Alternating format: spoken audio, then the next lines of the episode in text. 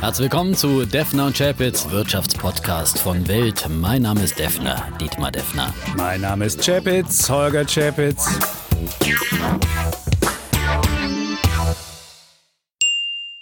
Der Weltwirtschaftspodcast wird Ihnen präsentiert von HRS, das Hotelportal für Geschäftsreisende. Mit HRS finden Sie neben dem richtigen Business-Hotel auch die passenden Services.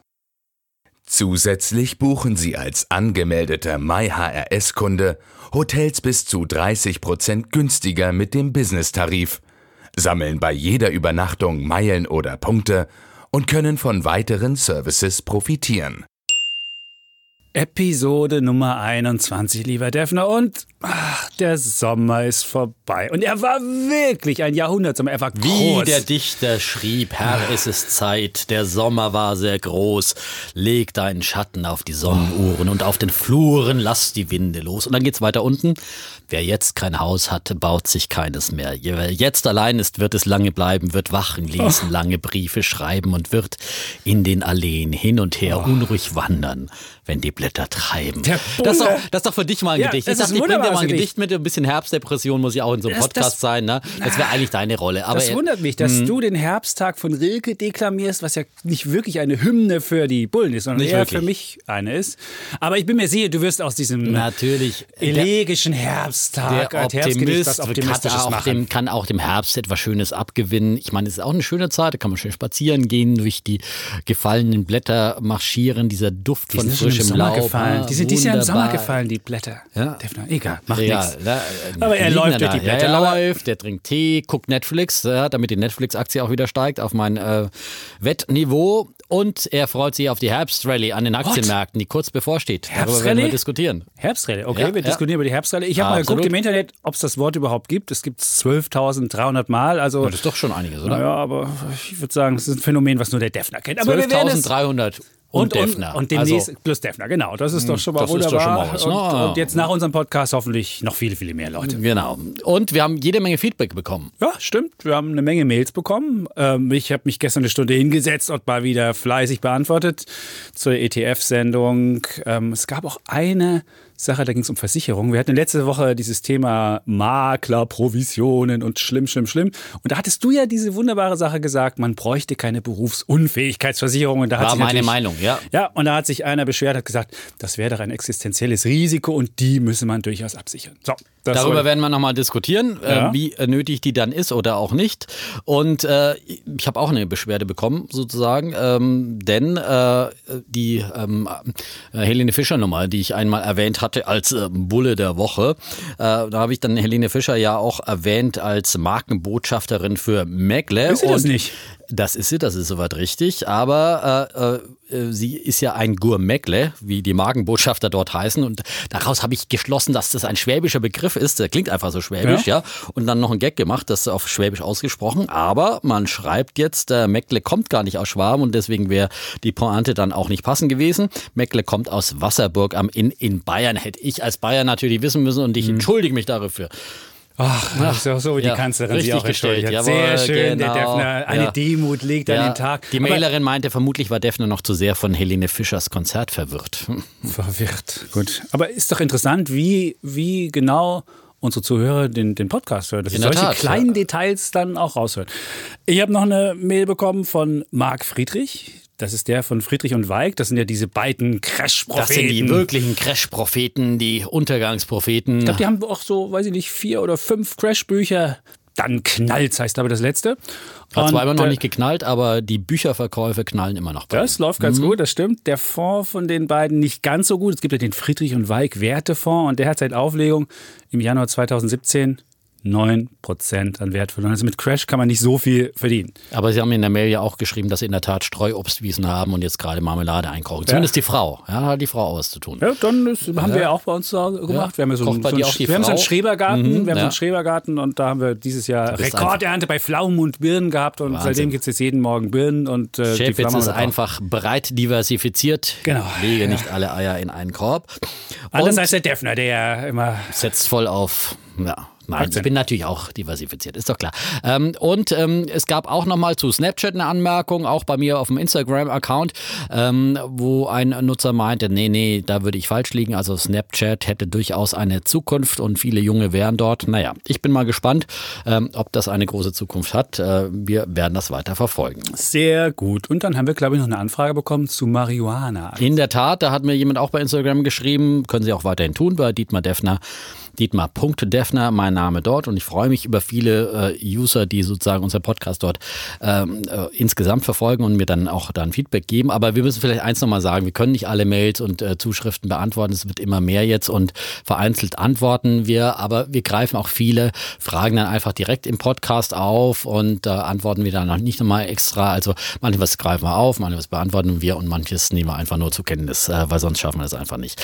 Aber eben eine Frage greifen wir auf zu ähm, Cannabis-Aktien in der Tat. Mhm. Da hat mir ein Polizist geschrieben und äh, gemeint, was wir denn insgesamt von Legalisierung, mehr Legalisierung halten und, und wie wir zu Cannabis-Aktien stehen. Also, also Defner, bitte? Legalisierung bin ich dafür, ehrlich gesagt. Äh, es war ja eines der wenigen Themen, das in der Jamaika-Koalition irgendwie kompromissfähig war zwischen Grünen und FDP vor allem, aber die kam ja dann nicht zustande. Deswegen werden wir in Deutschland noch ein bisschen warten auf die Legalisierung. Aber der Trend weltweit ist da. Die USA, Kanada sind vorausgegangen. Kanada im Oktober. Da mhm. kannst du es als Rauschmittel, als Freizeitdroge ist es da. Recreational, recreational äh, Market heißt es auch. Und dann habe ich mal geguckt, lohnt das denn, weil da sind ja die Aktien so wahnsinnig mhm. gestiegen. Das war, glaube ich, die zweite Frage, lohnt es da zu investieren? Und dann muss man einfach mal schauen, wie groß könnte der Markt sein. Und äh, Experten sagen, 250 Milliarden könnte er groß sein. Also wenn Marihuana wirklich mal legal würde, als nicht nur als Droge, sondern auch als gerade als im Gesundheitssektor. Und wenn man dann mal guckt, wie groß kann der Markt dann werden, dann äh, gäbe es vergleichbare Sachen wie der Biermarkt. Das ist ja auch, da geht es ja auch um, äh, naja, auch eine Anführungsstrich äh, Freizeitdroge. Äh, und da wird, werden die Unternehmen mit dem Vierfachen des Umsatzes bewertet. Insofern gibt es da einen Markt von einer Billionen Dollar zu verteilen bei Marihuana-Aktien. Das Problem ist nur, man weiß nicht, wer die kriegt. Und ähm, ja, das sieht man auch den Aktien an. Mhm, und da gab es ja wirklich totale Übertreibungen zuletzt. Da wurde viel Marihuana-Rauch in die Marihuana-Aktienblase geblasen zuletzt. Äh, die größte äh, Blüte sozusagen Übertreibung war wohl äh, der Börsengang der ersten amerikanischen Cannabis-Aktie Tilray. Die kam im Juli, äh, damals zu 23 Dollar an den Markt. Das war schon ein Plus von 35 zum ähm, Ausgabekurs sozusagen. Und dann ist in der Spitze von 23 auf 300 100 Dollar gestiegen, ein Plus von 1200 Prozent äh, zum Erstkurs und ähm, jetzt ist er aber wieder abgesagt auf 100 Dollar. Gestern alleine minus 19 Prozent. Ähm, die Aktie hatte zwischenzeitlich einen Börsenwert von 28 Milliarden Euro, äh, Dollar, Entschuldigung, ist eine echte Klitsche und war damit eben trotzdem mehr wert als die Deutsche Bank oder Infineon im DAX und das zeigt einfach diese Übertreibung und das dieses äh, diese steile Achterbahnfahrt hoch auf 300 und jetzt wieder runter auf 100 die zeigt einfach, äh, dass, das, äh, dass da einfach sehr viele Zocker und Spekulanten am Werk sind. Und meiner Meinung nach, wenn man Achterbahn fahren will, lieber auf die Wiesen in München gehen, aber nicht hier in Marihuana-Aktien Das ist der bessere bewegen. Rausch. Ja. Also da kann man, äh, da ist nur was für Spieler, die einfach das Geld einfach weg haben wollen oder die einfach mal äh, spielen wollen. Aber es ist wirklich überhaupt nichts für Investoren, auch wenn der Markt so groß ist. Zumal, wenn es denn mal legalisiert wird, jeder kann ja äh, Marihuana anbauen, also Cannabis, und dann gibt es relativ schnell Überkapazitäten, die Margen sind gering und dann äh, kann man da auch, glaube ich, nicht so viel verdienen wie mit anderen glaube auch. Das also sind also kaum Alleinstellungsmerkmale da. Also da muss man vorsichtig sein, wenn man investieren möchte. Auf jeden Fall diesen Hype jetzt erstmal abwarten. Das beruhigt sich dann irgendwann immer wieder und dann kann man mal gucken, wer könnten eventuell die Gewinner sein, wenn man an diese Geschichte glaubt. Ach, das ist der Bulle ist mal so ein bisschen äh, naja, zurückhaltend. Ich bin ja schön. nicht blindbullisch, ne? Ich okay. bin ja der Realist. Aber dann kommen wir zu unserem... Ich bin ja der Realist in Dann kommen Podcast. wir zu... Du bist der Realist? Moment das ist meine Rolle. Der optimistische Realist, ja? Bin, äh, dann ja. kommen wir zu unseren Rubriken. Wir haben ja jede Woche Rubriken, Bulle und Bär. Und da machen wir den Daumen hoch oder senken den Daumen und diskutieren das Thema auch nicht so großartig Nein. im Gegensatz zu unseren Themen, die wir dann noch diskutieren wollen. Da geht es heute um die Herbstrallye und um den Brexit ist auch noch ein Thema. Brexit, ja. Aber vorher würde ich gerne den Daumen heben für die Welt am Sonntag. Die hat nämlich Geburtstag gefeiert, ein Produkt auszugeben unserem Hause. Aber ich durfte freundlicherweise neben anderen TV-Kollegen Tatjana Ohm, Susanne Schön vom Wetter waren mit dabei in Hamburg. Wir durften mitfeiern und wenn man zu einer Geburtstagsfeier eingeladen wird, dann gratuliert man auch anständig. Das will ich hiermit tun und äh, auch aus eigener Überzeugung. Ähm, wir sind ja von Weltfernsehen sozusagen ehemals N24 in diese Weltfamilie eingeheiratet worden, adoptiert worden, wie auch immer. Wir Deswegen wurden ja sitzen wir gekauft von zusammen, deswegen Defner. sitzen wir Ja. zusammen, die ungleichen Geschwister sozusagen. Ähm, und ähm, deswegen bin ich ja ein bisschen Außenstehender, deswegen äh, kann ich da, glaube ich, auch mal dem Kollegen Chapitz und seinen lieben Kollegen, die die Welt am Sonntag mit so viel Liebe und Leidenschaft erstellen, einfach auch gratulieren. Ganz, äh, ja, das muss man einfach mal so sagen. Es ist einfach eine wunderbare Erfolgsgeschichte auch der deutschen ja, Nachkriegsgeschichte seit 1948 am Markt, kurz nach Gründung der Bundesrepublik. Ähm, Axel Springer, äh, damals der Verleger, hat die 1953 dann übernommen von der britischen Militärregierung. Fünf Jahre vorher wurde sie eben gegründet und immer noch ist die Welt am Sonntag ein treuer Begleiter der Deutschen am Sonntag. Und am Sonntag, da spielt halt eben Print seine ganzen Qualitäten aus. Da nimmt man sich eben schön äh, gerne so ein großes Format vor und äh, schmökert in diesen Geschichten und genießt äh, die großen Fotos und Grafiken, die da so zu finden sind. Ich persönlich muss sagen, ich lese lieber auf dem iPad, aber auch das E-Paper. Das ist ja quasi die Zeitung dann einfach in klein, aber kann man auch schön reinzoomen und man hat es einfach praktisch, kriegt es elektronisch zugestellt, muss nicht zum Kiosk, nicht zum Briefkasten. Das ist eine feine Sache und äh, fein übrigens auch dann vor allem die Jubiläumsausgabe geraten. Ich habe sie mal mitgebracht. Da gibt es wirklich dann auch sehr viel Grund ähm, zum Optimismus sozusagen, wenn man reinblättert, weil viele natürlich dann Bezug nehmen, auch zu den letzten 70 Jahren der Geschichte Deutschlands. Äh, Zum Beispiel ja nicht unbedingt immer Freunde gewesen der, von äh, der Bundesrepublik, äh, der griechische Premierminister Tsipras äh, erinnert daran, wie sozusagen das deutsche Volk sich damals dann äh, sein Wirtschaftswunder erarbeitet hat nach dem Krieg.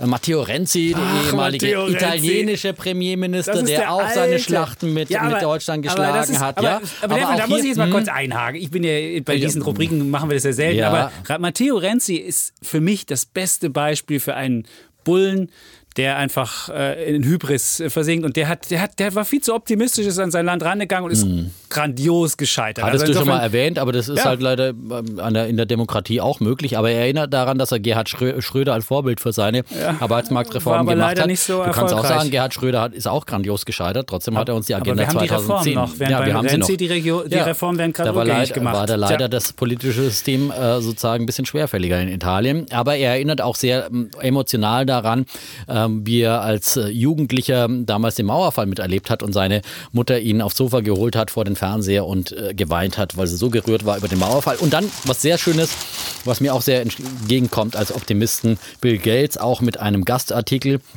Ähm, er schreibt eben, dass vor 50 Jahren die Hälfte der Menschheit arm war, heute sind es nur noch 9 Prozent, dass das ein bemerkenswerter Erfolg ist, der uns optimistisch machen sollte, meint Bill Gates. Sehr Und schön. es gibt sogar Optimistisches von Holger Chapitz in Ja. dieser Welt am Sonntag 70 Jahre Jubiläumsausgabe. Ja. nämlich, ihr zusammen, mit dem mal- Kollegen, Hm? zusammen mit dem Kollegen Eckert haben wir mal geguckt, was man denn mit Aktien verdient hätte, wenn man denn zum Start der Welt am Sonntag in Aktien investiert hätte.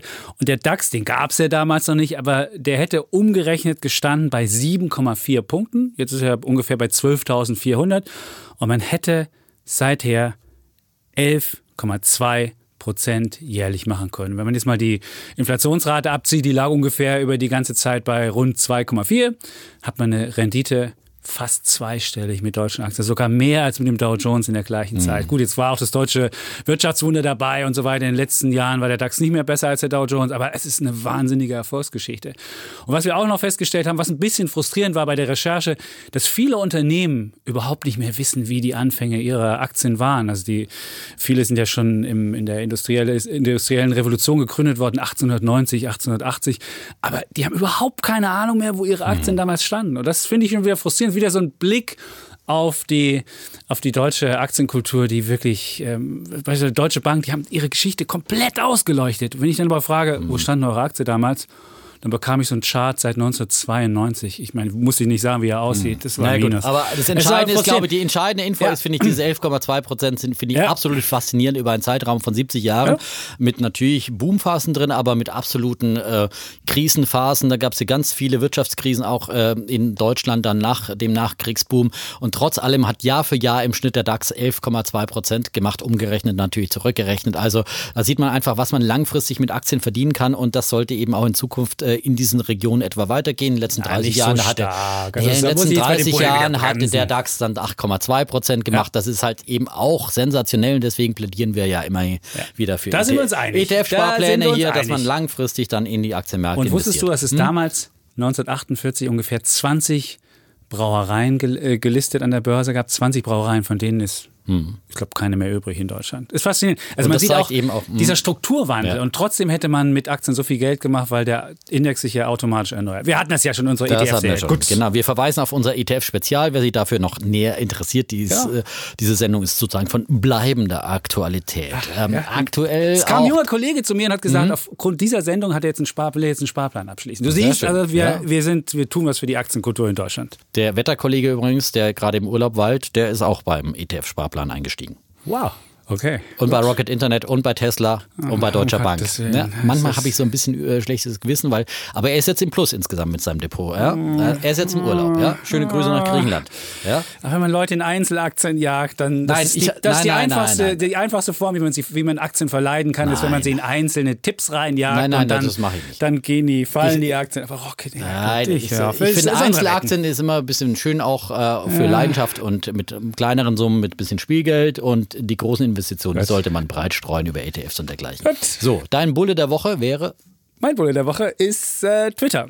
Twitter. Ich gehöre ja zu den größten Anhängern dieses ähm, äh, Kurznachrichten. selbst erfolgreicher. Twitterer, Vielen Dank. 65.000 Follower, Ja. einer der wichtigsten Influencer im europäischen Wirtschaftsjournalistengeschehen. Vielen Dank.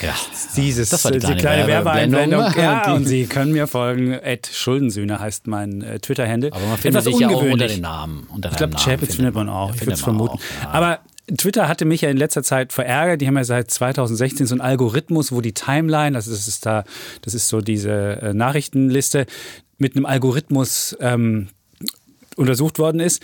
Und dann wurden nicht mehr die Nachrichten chronologisch eingepflegt in diese, in diese Timeline, sondern nach irgendeinem, wie auch immer gearteten, wichtigen Algorithmus. Und dann äh, bekam man nicht mehr das, was man sehen wollte, sondern das, was Twitter einem vorgesetzt hat. Und das war frustrierend auf eine Art und Weise. Und das hat Twitter jetzt wohl verstanden. Und jetzt will man demnächst einführen, dass die äh, Nutzer sich aussuchen können, ob sie weiterhin diesen Algorithmus nehmen wollen, also ob sie sehen wollen, was Twitter für wichtig, für ganz wichtig und für besonders wichtig hält, oder ob sie wieder diese klassische chronologische ähm, Fortführung machen wollen. Dann bekommst du die Nachrichten, die deine Menschen, denen du folgst, nacheinander abgeben. Die kriegst du dann auch genau zur gleichen Zeit durchgestellt. Das ist das Schöne, das Einfache an Twitter. Es ist so ein bisschen wie in die alte Zeit zurück. Also Twitter, ich liebe es und jetzt gibt es ein bisschen wieder in diese alte Zeit zurück. Wenngleich man natürlich sagen muss, Twitter ist viel größer geworden, viel bunter, viel wilder, als es in den Anfangszeiten war. Jeder ist dabei, man hat das Gefühl, dabei zu sein, mit zu influenzen, was zu ändern, was zu machen. Twitter ist so ein bisschen, der Atlantic hat es geschrieben, wie New York. Man liebt es, man hasst es, man muss dabei sein. Das ist einfach ein wunderbares Medium, eine wunderbare Stadt. Also wenn er nicht dabei ist, soll das tun. Und jetzt gibt es noch einen weiteren Grund, weil der Algorithmus, ähm, weil, weil die Leute sich aussuchen können, ob sie die kuratierten Tweets haben wollen oder aber nach chronologischer Ordnung. Und deswegen mein Bulle der Woche. Twitter. Würdest du auf Twitter Aktien kaufen? Da muss ich zugeben, da bin ich ein bisschen skeptischer. Mir ist dieses Geschäftsmodell noch nicht so ganz klar. Aber ich finde, es ist einfach ein, ein, ein großartiges Medium. Also wenn es das heute noch nicht gäbe, müsste es erfunden werden. Und vielleicht äh, wird es irgendein Liebhaber mal kaufen, einen Milliardär und das dann so fortführen. Ja, ja, da haben wir die Diskussion von letzter Woche. Wir hören auf. Ja, ja, aber daran anknüpfen, wir hatten ja diese Systemdiskussion auch Ja. nochmal, wer es hören will, in der Folge 20. Ja. Wiederholen wir an dieser Stelle Ja, auch nicht. wunderbar. Ähm, aber da passt auch mein ähm, Bär der Woche ganz gut rein. Es ist äh, der Zukunftspessimismus der Deutschen, die legendäre sprichwörtliche German Angst. Äh, es gibt da eine neue Studie von Pew Research, ähm, wonach nur 37 Prozent der in Deutschland Befragten, das ist eine internationale Vergleichsstudie von verschiedenen Ländern, aber in Deutschland glauben nur 37 Prozent daran, dass es den Kindern finanziell besser gehen wird. 78 Prozent sagen aber immerhin, dass die jetzige ökonomische Situation gut aussieht und nur in zwei Ländern ist die Differenz zwischen Beurteilung und aktueller und der künftigen Lage äh, noch größer, nämlich in Schweden und den Niederlanden. Und ähm, die Deutschen sehen also für die Zukunft schwarz, ähm, aber sie glauben auch, dass es vor 20 Jahren besser aussah. Immerhin 46 Prozent der Menschen beantworten diese Frage mit Ja. Das hat, und das hat unser Kollege Daniel Eckert auch schön aufgeschrieben in seiner Geschichte dazu, äh, mit der Realität wenig zu tun, denn damals hat er ausgerechnet, das BIP pro Kopf war 1998 einmal nur halb so hoch wie heute und damals waren 4,3 Millionen Menschen arbeitslos gemeldet. Im nächsten Jahr streben wir ja vereinzelt eine Zahl unter zwei Millionen ab, an. Also das ist dieses typische, die nostalgische Erinnerung ist immer nostalgisch verbrämt und man erinnert sich immer nur die, die guten Zeiten zurück und das Negative vergisst man und bei der Zukunft äh, sieht man dann eher schwarz. Ähm, und äh, ganz interessant noch ein anderer Zusammenhang, äh, den ähm, Kollege Eckert ähm, herausgearbeitet hat, dass ähm, in fast allen Ländern äh, der Zukunftspessimismus einhergeht mit Sympathien für populistische Bewegungen. Und da zitiert er den Volkswirt Holger Schmieding von Bärenberg, der sagt, Linkspopulismus blüht vor allem dort, wo es große wirtschaftliche Probleme gibt. Rechtspopulismus ist oft dort stark, wo es den Menschen objektiv gut geht. Also, mein Bär der Woche, für den Pessimismus der Deutschen. Aber daran erkennst du, mhm. Da muss ich noch mal kurz eine Anmerkung machen, dass es nicht um die ökonomischen Daten und Fakten geht, sondern es geht wirklich ums Gefühle. Wenn die Menschen sich einfach überfordert fühlen, vielleicht in der, in der, in der Fülle von Informationen, der Fülle von, von täglichen Kram, den sie bekommen, dann, dann äh, mag das, mag das durchaus gerechtfertigt sein. Und äh, es, geht, es geht nicht darum, dass man immer nur guckt, wie viel im Portemonnaie ist, sondern wie fühlt man sich dabei. Und äh, die Politik ist dafür auch da, Für den Gefühle. Menschen das richtige, nein, die Menschen das richtige Gefühl zu geben, dass man immerhin denkt, weiß ich nicht, früher war es bei mir so, wenn ich an Merkel, das war für mich die Regierungschefin, wo ich dachte, In der DDR damals da oder ich, wann nein, nein, nein, nein, nein, Ach, jetzt kommt er wieder mit der Ossi-Nummer hier. Ich habe jetzt extra ähm, nicht Ossi meine gesagt. Meine Vergangenheit. Ich sage, mein, mein, mein Onkel Eckert, der ist ja über Aber, 70, der hört ja auch den Podcast ja. immer und der hat gesagt, wenn der Defner noch einmal dich Ossi nennt, dann komme ich vorbei und hau ihm eins drüber. Und der oh, weiß, wo du wohnst. Beziehungsweise ich weiß und ich sag's der ihm. Der Chapitz-Clan droht genau. mit, Jach, mit, Rache. Nein, ja? aber es geht, darum, es geht darum, dass man immer das gute Gefühl hatte, bei dieser Frau ist man in guten Händen in Deutschland. Und dieses Gefühl ist mir jetzt komplett abhanden gekommen, wenn man diese große Koalition anguckt. Deswegen ist mich mein Bär der Woche auch. Überraschenderweise. Die große Koalition. Oh, Jawohl. Das, also das, das ist dieser okay. Übergang. Also da könnte ich jetzt mal ein Lob bekommen. Ja, ja. Applaus, Applaus, Applaus. Prima. Also die große Koalition. Ja. Die soll das Moderator werden vielleicht, ja? Für die du? geniale Überleitung. Wahnsinn. Ich finde auch so, ja, Überleitung. Also, warum ist die Große Koalition dein Bär der Woche? Mein Bär der Woche, die Große Koalition, die rettet nämlich nicht das Land, sondern sie rettet sich eigentlich immer nur selbst. Und äh, du hast es jetzt auch gesehen beim Verfassungsschutzpräsidenten Hans-Georg Maaßen, der ja entlassen wurde, dann stieg er auf, dann wurde wieder degradiert. Also ein solches, eine unsägliche Geschichte. Eine da unsägliche bin ich Geschichte. absolut bei dir. Und eine, ich mein, das, und daran siehst jeden, du aber. Je, jeglichen gesunden Menschenverstand. Danke, ja. das hm. Es ist einfach eine, eine, wie soll ich sagen, eine würdelose Selbstbeschäftigung mit sich selbst. Und ich finde, die Probleme, die wir im Land haben, sind groß genug. Und jetzt haben wir, haben wir diese Sache. Und äh, das erinnert mich eher fast daran, dass diese große ähm, Koalition so ein bisschen wie eine PR-Agentur für die AfD arbeitet. Das ist wirklich, wirklich frustrierend, weil das, das Volk kriegt ein völlig falsches Gefühl von der Sache. Und wir hatten ja vor ein paar Wochen erst die Diskussion mit Herrn Seehofer und den Flüchtlingen an der bayerischen Grenze, die er, die er wieder wegschicken wollte. Das hat ja auch fast schon die Koalition gesprengt. Und die Leute kriegen das Gefühl, dass man da nicht mehr für sie was macht, sondern dass sie für sich selbst nur arbeiten. Und selbst wenn die Große Koalition mal Politik macht, und das hatten wir letzte Woche, dann ist die auch besonders schlecht, nämlich der Wohnungsgipfel hat das gezeigt. Und da hat die Kroko jetzt 5 Milliarden Euro, will sie dafür ausgeben, dass sie selbst so ein bisschen als Bauunternehmer tätig wird und den sozialen Wohnungsbau ankurbelt. Und anstatt man einfach mal sagt, ich, ich reduziere die Grunderwerbssteuer oder ich mache es einfacher, Bauland auszuweisen oder was es auch immer an, an, an Einfachen gibt, kommt die Politik jetzt selbst und sagt, oh, wir machen selbst was, um so ein, so ein Gefühl zu geben. Aber das ist natürlich das komplett falsche Sache. Dazu gab es ja noch das Baukindergeld, dann gibt es noch irgendwelche Sonderabschreibungen für Immobilienbesitzer. Äh, und das alles wird nur dafür führen, dass es nicht mehr Wohnungen gibt, sondern dass dieser Immobilienboom, der ohnehin schon boomt, noch stärker wird und dass dann die Preise noch weiter steigen und dass die Mieten, die jetzt schon hochgegangen sind, noch weiter steigen. Also man macht genau das Falsche. Und das da hier war ja schon ein paar Wochen vorher mit, dem, mit der Rentenpolitik. Da ähm, hat die Kroko ja eine Mütterrente eingeführt und eine Rentenfestschreibung für 2025 und auch das alles eigentlich zulasten der Zukunft. Und deswegen sage ich, die große Koalition die würde ich am liebsten heute als morgen loskriegen. Und vielleicht im Oktober, wenn in Hessen und in äh, Bayern gewählt wird, vielleicht gibt es dann so eine Art Plebiszit und wir kriegen sie endlich los. Auf jeden Fall ist die Große Koalition mein Bär der Woche. Da bin ich auch bei dir. Ich bin auch kein Fan grundsätzlich von großen Koalitionen, aber nun haben wir sie nochmal und jetzt ein Jahr nach der Bundestagswahl wäre es auch schön, wenn sie mal zu arbeiten anfangen. Und wenn wir jetzt wieder Neuwahlen machen, dann dauert es wieder Aber ein was Jahr, hat bis sie denn dann überhaupt was bisher? Nein, noch nichts. Ja, ganz Ja, klar. und weißt, was sie macht, ist auch noch gegen die Zukunft Genau. gerichtet. Ich meine, aber, wenn du diese aber, sag mal, Rente-Sache. Wohnungsbaupolitik ist echt komplex, ja, muss man auch sagen, ehrlicherweise. Das ist nicht so einfach. Aber man muss doch einfach ich nur mehr Bauland ausweisen. Ich meine, das ist doch relativ einfach. Man muss einfach das Angebot vergrößern. Ja, das das macht man, indem man mehr Bauland ausweist, indem man ähm, es günstiger macht, dass die Leute bauen können. Und nicht indem man irgendwelche steuerlichen, freakigen Abschreibungsregeln macht, dazu noch irgendwie ein Baukindergeld als Mitnahmeeffekt. verstanden. Ja, ja, bin ich Das auch bei dir, aber mein Baulandausweise in Städten ist es eben begrenzt, ja, das Weißt Bauland. du- Und die Leute wollen ja zentral wohnen, die wollen nicht in der Uckermark wohnen oder irgendwo. Weißt du, was mein Chefredakteur geschrieben hat? Man solle die ganzen Schrebergärten planieren und dafür Ja, bin ich Bauland auch schaffen. dafür. Das Dein ist mein auch. Schrebergarten. Ja, ja, aber das wundere ich mich wirklich. Also Ja, Schrebergarten. aber mein komm, Schrebergarten. wir wollen Das die Schrebergarten-Diskussion Diskussion. beim nächsten Mal dann, ne? Ja, das gibt's eine riesen, Ja. da habe ich eine riesen Rendite dieses Jahr Die gekriegt. das Schreber, die er größte. hat auch das Tempelhofer Feld noch mit erwähnt. Hat er auch, stimmt. Ja, Ja, ja, lesen aber ich meine, es ist, schon richtig so. In Städten gönnt man sich da schon viele äh, sozusagen äh, Brachflächen, äh, die dann vielleicht nicht optimal genutzt Und was denn mit meiner Pflaumenmarmelade? werden. Dietmar? Tja, das ist dann, Gut. musst du dann bei Aldi kaufen. Ne?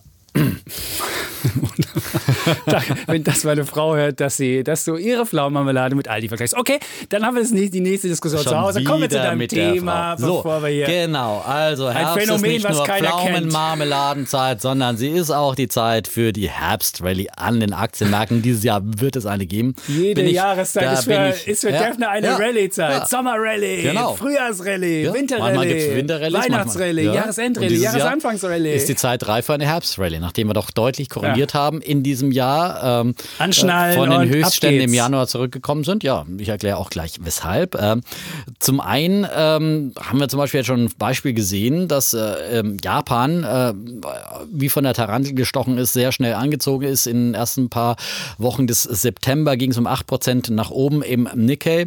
Und äh, damit folgt man dann der Wall Street, die ja schon wieder auf neue Rekorde gestiegen ist sogar. Und äh, Kollege Jochen Stanzl von CMC Market, Chef Marktanalyst dort, den habe ich letzte Woche dazu interviewt und der zieht da diesen Vergleich der japanischen Wirtschaft mit der amerikanischen, sagt der japanischen äh, geht es gut ähnlich wie der amerikanischen. Und jetzt entdecken Investoren eben den äh, Bewertungs, äh, die Bewertungslücke, die da aufgerissen ist. Und jetzt äh, kaufen sie und ähm, entdecken eben äh, plötzlich japanische Aktien. Und das gleiche sagt er gilt auch für die deutsche Wirtschaft, da gibt es auch eine Bewertungslücke zu amerikanischen Aktien und äh, da kann es ganz schnell gehen, dass eben dann auch der DAX wiederentdeckt wird und die ersten Anfänge sehen wir ja schon, seitdem ich aus dem Urlaub zurück bin. Äh, da war der DAX ja noch unter 12.000 Punkten und jetzt ist er schon wieder bei rund 12.400 Punkten. Also ein Anfang ist gemacht und das kann dann ganz schnell gehen, dass es weiter nach oben geht, denn momentan ist die Stimmung ja extrem negativ in diesem September, der ja dann immer zusammen mit dem Oktober als Crash-Monat verrufen ist und dann gibt es ja den Handelskrieg da, wo ich ja meine, der löst sich dann früher oder später in diesem Jahr schon noch Dieser einigermaßen Handelskrieg da. in Wohlgefallen auf, ja, aber der ist natürlich äh, für Investoren äh, auch ein Damoklesschwert. Und deswegen äh, sind viele eben negativ. Und ja, die Stimmung ist immer ein Kontraindikator für die Aktienmärkte, ähm, denn wenn Anleger negativ sind und momentan sind zum Beispiel äh, 32 Prozent der befragten US-Anleger trotz neuen Rekorden der Meinung, ähm, dass es in den kommenden sechs Monaten fallende Kurse geben wird. Und das ist äh, deutlich über dem historischen Durchschnitt von 30,5 Prozent. Zum Beispiel nur eine Zahl. Und eine andere Zahl ist die Cashquote in den Portfolios von internationalen Investoren. Die ist auf 5,1 Prozent gestiegen. Das ist der höchste Stand seit 18 Monaten. Das war damals kurz vor der ersten, vom ersten Wahlgang in Frankreich, wo ja alle Angst hatten vor Marine Le Pen und einem Auseinanderbrechen der Eurozone und so weiter und so fort. Diese Urängste, die sie immer wieder wiederholen. Dieses ja. Geld fließt in die Märkte jetzt. Genau, und dieses Geld kann auch dann ganz schnell, also wenn plötzlich Märkte steigen, da sind der Fondsmanager plötzlich auf einem falschen Fuß, äh, auf dem sie erwischt werden, dann müssen sie rein in die Märkte und das treibt dann Aktienmärkte auch in kurzer Zeit, innerhalb von ein paar Wochen, dann schnell mal um 10 Prozent nach oben und diese Herbstrallye erwarte ich jetzt in den nächsten Monaten vor oder nach der amerikanischen Kongresswahl. Wunderbar. Ja. So, Defner, hast du schön gesagt. Jetzt kommen wir mal zu den einzelnen Argumenten. Japan hast du ja genannt. Ja. Da kauft die japanische Notenbank mittlerweile Ja, Aktien. das kauft sie der schon lange, aber ja, aber schon die ist der, lange, ja, aber die ist der ganz größte, lange. die ist aber der größte Käufer. Ja, aber das jetzt. kauft sie schon lange. Sie hat es nicht angefangen, jetzt im und September zu Aktien erzählen, zu dass kaufen. Japan und, und, und Amerika als, als, als Länder die Wirtschaft zu vergleichen, ist, ist ein bisschen lächerlich. Japan hatte im ersten äh, Quartal äh, sogar ein wirtschaftliches Minus, also ein, ein konjunkturelles Minus. Also der, der Vergleich hinkt ja komplett. Dann das zweite, Deutschland und, und äh, Amerika, da gäbe es ein Nachholpotenzial. Klar, der DAX ist dieses Jahr im Minus mit äh, 5% und die Wall Street ist dieses Jahr im Plus mit, glaube ich, so 10%, also sind da 15 Prozentpunkte Unterschied. Aber du musst auch sehen, das ist auch, ähm, hat auch gewisse Bewandtnis, nämlich die Unternehmen im S&P 500 haben ihre Gewinne um 23 Prozent gesteigert. Vor allem aufgrund der Steuerreform. Ja, ja, warum auch immer, das ist ja ganz Ja. egal. Und die, Aber es ist ja auch die, so ein Einmaleffekt, die DAX, die DAX-Unternehmen haben ihre Gewinne um magere 3% gesteigert. Da siehst du, das ist ein Riesenunterschied. Und 18, Steuerreform. Und 18 keine Steuer, ja. Ja. Wenn es nach dir ginge, würden alle Unternehmen null Steuern zahlen und dann hätten wir, hätten wir ein Paradies auf Erden. Die Aktien würden steigen und alle Leute könnten ja Aktien kaufen. Aber du siehst, es ist ein Riesenunterschied. Deswegen ähm, ist es natürlich gerechtfertigt, dass der DAX nicht so stark gestiegen ist. Ist ja rein, rein, dann habe ich mir mal angeguckt, wie die ähm, saisonale Sache ist. Und da ist der September wirklich mit Abstand der schlechteste DAX-Monat. Und jetzt zu sagen, jetzt beginnt die Herbstrallye, gut, wir haben jetzt schon Ende September, aber ähm, trotzdem, äh, Ja, die aber eine Zeit Aufholjagd beginnt natürlich in den schlechten Monaten, nicht in den guten Monaten. Ist ja logischerweise, dass du von einem niedrigeren Niveau dann Ja, einfach denn- besser aufholen Ja, kannst als von höherem Niveau. Im Oktober haben wir, Und- im Oktober haben wir wirklich hohe Volatilitäten, haben wir wirklich eins der, das ist eins der riskantesten Monate. Und jetzt zu denken, das würde losgehen, dann hast du die Risiken komplett ausgeblendet. Wir haben diese Ja, aber die Woche, Risiken sind alle ja, wir haben aber die eingepreist Risiken, Die sind mittlerweile. eingepreist. Ja. Wir haben diese Woche den, den, den, den Haushalt in Italien, der, der, der eingereicht wird, wo keiner so recht weiß, wie der aussehen wird. Der wird auch wir haben die amerikanische, ausfallen. wir haben die amerikanische die Notenbank. will die Zinsen nochmal anheben, das weiß jeder, du. das erwartet jeder. Den und dann werden sie hast du den auch vorsichtig. schon? Wo hast du den Ölpreis schon drin? Ölpreis auf vier Jahreshoch. Ja. Äh, ja. Hast du aber noch das nicht hilft drin. der amerikanischen Wirtschaft übrigens. Ja, Ja, aber der Deutschen, sind wir, haben, wir, haben wir Öl im Boden? Das habe ich noch nicht gesehen. Das aber der Defner nicht. wird Nein, wahrscheinlich in irgendwelchen ich, ich DAX-Konzernen. gehe ja wird von einer weltweiten Rallye raus, aus, Ja, die natürlich dann auch den deutschen äh, Aktienmarkt mit beflügelt. Ja. Und dann haben wir die Emerging Markets Krise, die nicht so doll aussieht. Das ist auch nicht so toll.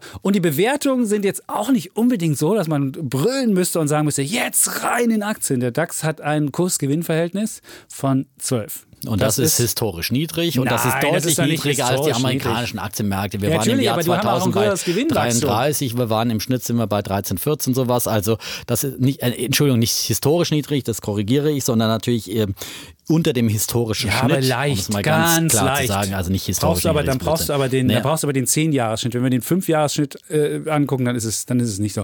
Also siehst, es ist nicht wirklich günstig. Und äh, natürlich kannst du Ja, aber sagen, dein Risikobeipackzettel, der ist mittlerweile dann doch offenbar an den Märkten bekannt, weil das zeigt ja zum Beispiel, dass der DAX jetzt eben gerade letzte Woche deutlich angezogen ist, obwohl der Handelskrieg zwischen den USA und China sich nochmal verschärft hat, neue Zölle verhängt wurden. Und was ist passiert? Äh, Da hat ja letzte Woche Kollege Chapitz hier noch zur zur 20. Episode 200 Milliarden Dollar Zölle jubiliert, ja, wie Seehofer in seinen besten Tagen. Ja, und was ist passiert? Der DAX ist gestiegen die ganze Woche über. Also äh, dieses Risiko ist offenbar eingepreist und offenbar gehen die Investoren mittlerweile davon aus, dass es hier doch auch ein glimpfliches, ein versöhnliches, vernünftiges Ende irgendwann geben wird, ob vor oder nach das US hast du uns ja schon erklärt, das, ist schon, das soll ja schon seit Monaten dieses ja, das glimpfliche Ende noch, kommt geben. schon das noch, kommt ja. noch. Okay, wir Und sind gespannt. Vielleicht auch erst nach den Kongresswahlen, ja, weil sich dann die äh, Chinesen erst wieder mit den Amerikanern wir hinsetzen. werden uns- ne? wir werden uns nicht einig. Der Druck in Amerika ist extrem hoch gegen diese Zölle. Warum denn? Walmart zum Beispiel hat Ja, jetzt äh, einen Brandbrief geschrieben und alle Amerika anderen. geht's viel zu gut. Du hast doch den, den äh, amerikanischen ähm, Wirtschafts- bzw. Handelsminister Wilbur Ross, der immer so langsam redet und der hat gesagt, das würde nur 0,1 Sagt er. Prozentpunkte des Aber wenn jetzt diese der, ganzen der Dinge, die man importiert, nach oben bringen. Das ist Ja. nicht so viel, das ist nicht so ja, viel. aber das sind Walmart nicht viele Konsumprodukte. Ja, enorm natürlich das Walmart. viele ja. Preissteigerungen stehen vor der Tür, weil diese neuen Zölle hier 10% waren es ja nur, aber die wirken sich an der Ladenkasse aus und plötzlich wird der Verbraucher aufwachen. Also Ja. lass uns wetten. Gut. Ja. Was bietst du denn an? Ähm, ich habe schon verschiedene DAX-Wetten laufen in diesem Podcast. Äh, aus der ersten Folge 15.000, das war in der Tat euphorisch. Damals waren wir auch bei 13.000 Punkten gestartet. Die schaffen wir wahrscheinlich dieses Jahr nicht mehr, gebe ich ehrlich zu. Dann haben wir eine 14.000er Wette bis zum Jahresende. schaffen wir wahrscheinlich dieses Jahr auch die nicht schaffen mehr. Wir, die werden wir wahrscheinlich schaffen. Die erneu aber ich will ja nicht zweimal die gleiche Wette formulieren. Ich sage jetzt, wir kriegen Komm, eine. Herbstrallye, die wirklich sozusagen auch im Herbst stattfindet, nicht Ja. erst sozusagen zum Jahresende. Ja. Und deswegen sage ich, bis Mitte November wird der DAX neue Allzeithöchststände markiert haben. Das war ja damals bei 13.560 Irgendwie sowas. äh, 60 oder sowas. Genau. Also, ne? Knapp also, 13.600 genau, und du genau. sagst mit äh, nach der Wahl nach den Midterms. Ich sag bis zum das- 15. November. Also Mitte November, kurz Okay. nach den Midterms, äh, werden wir sozusagen diesen DAX-Rekord gesehen haben. Das können wir dann auch schon da ich dagegen. auflösen. Ja? Da werde dagegen? ich Prima. dagegen. Und ähm, gut, können wir. Vor allem das Schöne an der Wette ist, die wissen wir dann schon Mitte November. Genau, da können wir ist wie schon vorher deine, wie mal- deine WM-Wette. Der Genau. Defner liegt ja mit einer Wette von. Obwohl diese, diese Handelswette, die wir haben, die habe ich eigentlich schon gewonnen. Das Welche gab ja schon, Handelswette nochmal? Wir hatten eine Handelswette, dass, dass äh, nachdem, nachdem sich Amerika mit Europa geeinigt hat, hast du ja gleich gesagt, oh, das mit den Chinesen machen sie nächste Woche auch. Jetzt ist es schon ein bisschen her und du hast gesagt, na, nee, wird keine weitere Eskalation geben. Gab es nochmal eine, nochmal eine, nochmal eine. Jedes Mal heißt es die letzte, aber eigentlich die Wette habe ich auch schon gewonnen. Insofern Okay. würde ich sagen, steht es hier schon. Äh, Wir gucken nochmal ins Kleingedruckte Genau. des. Wettvertrages. Dann kommen wir zu meinem Thema. Und zwar den Brexit. Und da bin ich sogar mal der Optimist hier am Tisch, weil ich nämlich sagen will, der Brexit, der wird ja oft so dargestellt, dass er zu einer wirtschaftlichen Katastrophe Großbritanniens führen wird, weil die, äh, weil die, die Briten auf Gedeih und Verderb auf Europa angewiesen wären und äh, wenn sie jetzt da ein, ein unglückliches äh, Scheidungsverfahren haben, also ohne, ohne dass da ein Vertrag zustande kommt, dass sie dann untergehen. Und ich würde einfach sagen, das ist viel zu pessimistisch. Die Briten haben selbst genug zu bieten und können auch alleine als Land vielleicht so eine Art größere Schweiz Europas sein. Und ich erkläre dir auch kurz, warum. Die Zeit ist ja nicht mehr sehr lang. Wir haben knapp 190 Tage, bis ähm, der Brexit dann fällig wird, nämlich 29.03.2019. Und wenn bis dahin kein Vertrag ist, dann bricht es auseinander und dann muss halt Großbritannien ganz normal Zölle zahlen, wenn sie nach uns, wenn sie zu uns was exportieren wollen und wir müssen auch Zölle zahlen, wenn wir zu denen was machen wollen. Und Theresa May hat ja in der vergangenen Woche dieses Angebot gemacht, diesen, diesen Checkers-Plan, wie er heißt, weil sie hat ihn auf ihrem Landsitz in Checkers gemacht und hat so eine Art Freihandelszone vorgeschlagen. Und den hat aber Europa abgelehnt, weil sie gesagt haben, das ist Rosinenpickerei, das geht so nicht. Und äh, jetzt ist halt die Frage, kann sie mit einem neuen Plan kommen, den sie innenpolitisch mit der, mit der eigenen Partei nicht hinbekommt. Insofern wird das wahrscheinlich nicht funktionieren. Dann gibt es ja die Labour Party, die diese Woche noch einen äh, Kongress hat, die wollen ja auch dagegen stimmen. Also es ist halt eine sehr verworrene Lage. Und man kann am Ende, könnte es meines Erachtens nur zwei Sachen geben. Entweder es gibt einen harten Brexit, dass nichts zustande kommt, oder vielleicht äh, auch gar kein Brexit. Aber selbst in dem Fall von einem harten Brexit würde ich sagen, das ökonomische Trauma für Großbritannien, das wird dann nicht stattfinden. Und zwar äh, deswegen nicht, weil zwar die EU eins der wichtigsten Handelspartner Großbritanniens ist, aber Großbritannien macht mit der EU ein fettes Handelsbilanzdefizit. Die machen nämlich pro Jahr ähm, machen sie 100, wo habe ich die Zahl? 176 Milliarden Euro minus. 176 im, im Handel. Und gerade Deutschland ist einer der Länder, eines der Länder, mit denen sie das größte Minus machen. Deutschland macht nämlich mit, mit Großbritannien einen Überschuss von 47 Milliarden pro Jahr. Also siehst du, wenn die jetzt rausfliegen würden und wir auf einmal Zölle zahlen müssten für unsere Exporte dahin, das wäre ein großes Problem. Und Großbritannien ist auch alleine ein Land, was eigentlich ganz gut dasteht. Das hat ein Rechtssystem, was robust ist. Das hat eine Forschungslandschaft, die gut ist. Es hat Universitäten, die gut sind. Und du darfst nicht vergessen, Großbritannien ist auch der drittgrößte Nettozahler in der EU, die 6,3 Milliarden einzahlen für die Clubmitgliedschaft und dafür dann, äh, die können sie dann wofür anders einsetzen. Also insgesamt, selbst wenn jetzt der böse Brexit kommt, ist meine Theorie, wird Großbritannien nicht untergehen. Und äh, du wirst mir wahrscheinlich gleich Ja, untergehen wahrscheinlich nicht, aber ähm, naja, okay, das ist in der Tat komplex, weil es eben verschiedene Szenarien sind, die man äh, sozusagen bedenken muss äh, in, in der Geschichte.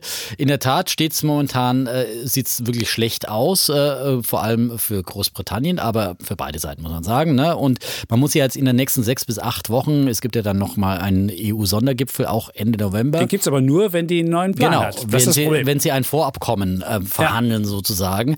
Äh, und das muss eigentlich bis dahin stehen, äh, sodass man dann guter Dinge ist, dass man dann sozusagen, dann hätte man ja nochmal eine Verlängerung über das Brexit-Datum hinaus, wo man dann nochmal die Details verhandeln kann. Ähm, aber das ist komplex ähm, und momentan äh, stehen sich beide Seiten in der Tat verhärtet gegenüber. Aber ich meine, ich finde es zum einen erstmal okay und wunderbar von der EU, dass sie einfach den Briten das nicht durchgehen lassen, diese Rosinenpickerei. Dass sie sagen, ja, wir wollen weiter ein Freihandelsabkommen, wir wollen alles Gute behalten, was wir in der EU hatten, aber wir wollen nicht mehr dafür zahlen, wir wollen keine sozusagen ähm, Dienstleistungen und, und vor allem ähm, Arbeiterströme dann in unser Land haben. Das geht natürlich nicht. Und das hat man den Briten von Anfang an gesagt und sie versuchen es immer wieder durch das eine oder andere Türchen durchzusetzen. So und äh, es wird man ihnen nicht durchsetzen äh, gehen lassen. Die EU bleibt hart und äh, vollkommen zu Recht meiner Meinung nach. So und dann werden die Briten irgendwann erkennen müssen, dass sie eigentlich die schlechte schlechteren Karten haben. Ähm, denn, warum? Äh, warum? warum? haben sie die schlechteren Karten? Ja, da, weil sie, ich glaube, ein harter Brexit, da ja. bin ich einfach nicht mit dir, äh, den sie dann riskieren würden. Er würde verheerend ausfallen, weil zum Beispiel ihre Finanzindustrie dann zu großen Teilen abwandern müsste, weil sie aufgrund regulatorischer Vorschriften dann kein EU-Geschäft mehr in äh, London machen könnten. Also da würde, würde sehr viel von ihrer wichtigsten Industrie ja, abwandern. Aber das macht gerade noch sieben ja? Prozent zur Wertschöpfung die Autobauer, Das sind sieben Prozent. Nehmen wir an, sie machen die Hälfte davon weg. Ja, da haben wir drei Prozent. Okay, was gibt es sonst noch? Die Autobauer, ja. Äh, zum Beispiel BMW und andere haben auch schon angekündigt, wenn es einen harten Brexit gibt, dann wird man nicht mehr in Großbritannien äh, produzieren, weil man dann eben seinen Zugang zum EU-Markt die haben und der Universitäten. Die haben coole Universitäten. Ja, aber die Universitäten leiden ja heute auch schon, weil die coolsten Forscher aus zum Beispiel der EU oder aus dem Ausland auch nicht mehr kommen wollen, weil diese Stimmung anti-Ausländer da ist äh, und zum Beispiel eben keine Spitzenforscher mehr aus Europa, die vorher gerne nach äh, äh, Großbritannien gegangen sind, eben nicht mehr kommen. Die haben und genauso, Regulierung, die haben genauso, niedrigere Steuern. Ja, das niedrigere ist alles, Steuern. Hast du wieder deine Sachen. Steueroase, für die du ja mal, ja, genau. Die, äh, so, aber dann sind sie ganz alleine. So, und dann haben sie äh, mit der äh, extremen Handelspolitik, die ganzen Zahlen, die du aufgerufen hast, die werden sich alle neu mischen, Handelsströme müssen sich neu sortieren. Es wird für beide Seiten total schmerzhaft sein. Aber am Ende wird Großbritannien so sehr verlieren. Und deswegen hoffe ich immer noch darauf, dass Vernunft einkehrt im Staate Großbritannien. Ähm, die große ungelöste Frage ist ja die, die Grenze äh, zwischen Irland, Irland, und Nordirland. Ja. Ich habe ehrlich gesagt keine Idee, wie man das lösen kann. Also entweder äh, riskierst du wieder einen nordirischen Krieg, äh, wir Älteren erinnern uns noch so an die Bloody Sundays und so weiter, die es damals gab, oder äh, es wird, äh, es gibt da einfach keine Lösung. Aber warum soll nicht Großbritannien so eine Art Schweiz werden? Was spricht denn da? So alle wollen immer so eine Art Schweiz werden, aber die Schweiz gibt es halt nur einmal, ja, und das ist ihr Alleinstellungsmerkmal. Und das Geld ist schon ja, da, was Und der Rest ist, heißt ja. dann, äh, ja, genau, und der Rest heißt, keine Ahnung, äh, Türkei oder was ist an andere? Warum soll es nicht so eine Art Türkei werden? Aber äh, die, die, die nein, Briten sind, sind, mit den Amerikanern gut verbandelt. Ja, du kannst ja noch überlegen, dass, dass, dass sie mit denen an ja, Handelsabkommen Hat ja Trump auch schon ange... Aber, ja. du, aber wie werden die Briten verhandeln? Alleinstehend, ja, wenn sie nicht mehr die EU im Rücken haben, da hast du eine ganz, ganz schlechte Verhandlungsposition, wenn du mit Trump verhandeln musst. Ja, der ist ein harter Verhandlungspartner, ja. Also da wirst du eigentlich über den Tisch gezogen. Genauso in anderen, anderen Verhandlungen auch mit der EU und mit allen anderen, mit denen sie dann Freihandelsabkommen aushandeln werden. Da sehe ich echt schwarz. Die Automobilindustrie Industrie wird abwandern, die Finanzindustrie wird abwandern und ähm, ja, für ihre sozusagen äh, Hilfstätigkeiten, für die sie gerne osteuropäische Arbeiter bisher genommen haben, also ist zum Beispiel in London extrem schwer, Bauarbeiter oder sowas zu finden.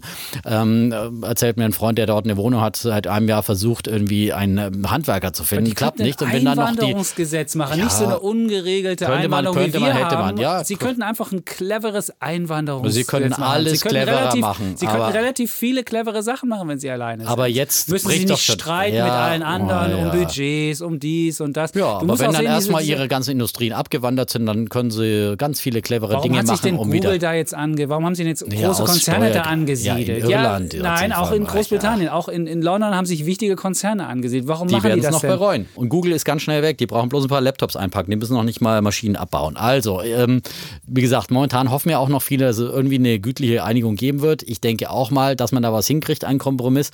Oder ich hoffe darauf, dass sich das britische Volk noch besinnt. Äh, in einer Umfrage unter Labour-Mitgliedern, da haben sie immerhin 86 schon Prozent dafür abgesprochen, ausgesprochen, dass man ein zweites Referendum zum du finalen Brexit-Abkommen abhält. Ernsthaft? Und das fände ich nur fair. Ich meine, dass du dann sagst, wir lassen okay, so lange wählen, wir, bis die Leute nein. sagen, das so wählen, wie wir es wollen. Ich naja, meine, aber du doch, kannst doch am Ende absurd. sagen, okay, das jetzt haben wir hier die Bedingungen, die klar sind, kann denen wir den machen, Brexit ja. wollen, oder wir wollen keinen Brexit. Liebes Volk, jetzt sind die Bedingungen klar, jetzt kannst du entscheiden. Das wäre eigentlich schon fair in mir Demokratie, nicht weil sicher, ob die, haben die die irgendwie Briten, einen die Briten Blankoscheck sind ein gewählt. ganz ja, eigenes Volk. Und wenn du die, Ja, die. Eckert-Umfrage dir mal angeguckt hast, die Eckert-Geschichte, da waren die Briten sogar noch skeptischer, was die derzeitige Lage anbetrifft und was auch die Zukunft Tat. anbetrifft. Sind Insofern dickköpfig. sind die Briten sind da sehr eigen und deswegen der sie auch wieder. Wir lassen es- deswegen lassen es ist Wir einfach wirklich schwer Wir einzuschätzen, aber wie gesagt, ich also ich glaube, würde ja sagen, die Briten Mhm. haben gar nicht so schlechte Karten oder äh, klar, jetzt beim Verhandeln haben sie den Nachteil, dass es diese feste, diesen festes Datum gibt. Wenn du ein festes Datum hast, bist du immer in einer schlechteren Position. Aber was das Land an sich anbetrifft, ist es nicht so, steht es nicht so Okay. schlecht da. Ist wie verstanden, deine Argumentation. Deswegen sage Mhm. ich, das Pfund, was ja so ein bisschen der Ausdruck ist von äh, stark oder schwach, wird, das steht ungefähr jetzt bei 1,30, knapp drüber. Ich würde sagen, am Jahresende steht das Pfund bei 1,30 oder höher und du wirst wahrscheinlich sagen, Okay, ich wette mal dagegen, wobei es Pfund natürlich momentan auch immer so ein Spielball des äh, Verhandlungsfortschrittes ist, muss man auch dazu sagen. Was stand bei 1,50 vor dem Brexit, vor der Brexit-Entscheidung stand es bei 1,50. Insofern ja. ist das schon also, eine Menge. Ja, ich wette auf jeden Fall dagegen, ganz klar. Ja, wunderbar. So, damit so. hätten wir unsere Diskussion auch ähm, sozusagen heute ähm, erledigt und wir. Ach, erledigt. Du klingst erledigt. so, als ob das. Ja, das, ich mein, du, das, klingt so, als ob du es irgendwie keine lustvolle Diskussion gewesen bist. Es war eine lustvolle es, Diskussion. Ich wollte es sagen. Ja, ja. Mal, also jetzt, ich meine, gut, das letzte erledigt. Mal da, äh, war es natürlich noch leidenschaftlicher. Aber da haben wir uns das schaffen wir auch nicht jedes, das kann man nicht jedes Mal, machen, das stimmt. Aber ähm, wenn der Onkel Eckert erst kommt und oh, äh, der Clan, äh, ja, der, Clan der ostdeutsche Clan, ja. Ja, ja nenn mich nicht, nenn mich nicht Ossi. Wir hatten, wir hatten letzte Woche übrigens bei der Welt am Sonntag letzte Woche auch diese Ossi-Diskussion. Mhm. Das war wirklich und dann haben drei Kollegen haben die Welt am Sonntag nämlich dann über den Balken gebracht. So heißt es, wenn die Zeitung dann am Ende, wenn du die Seiten dann dem Chefredakteur vorlegst, heißt es über den Balken.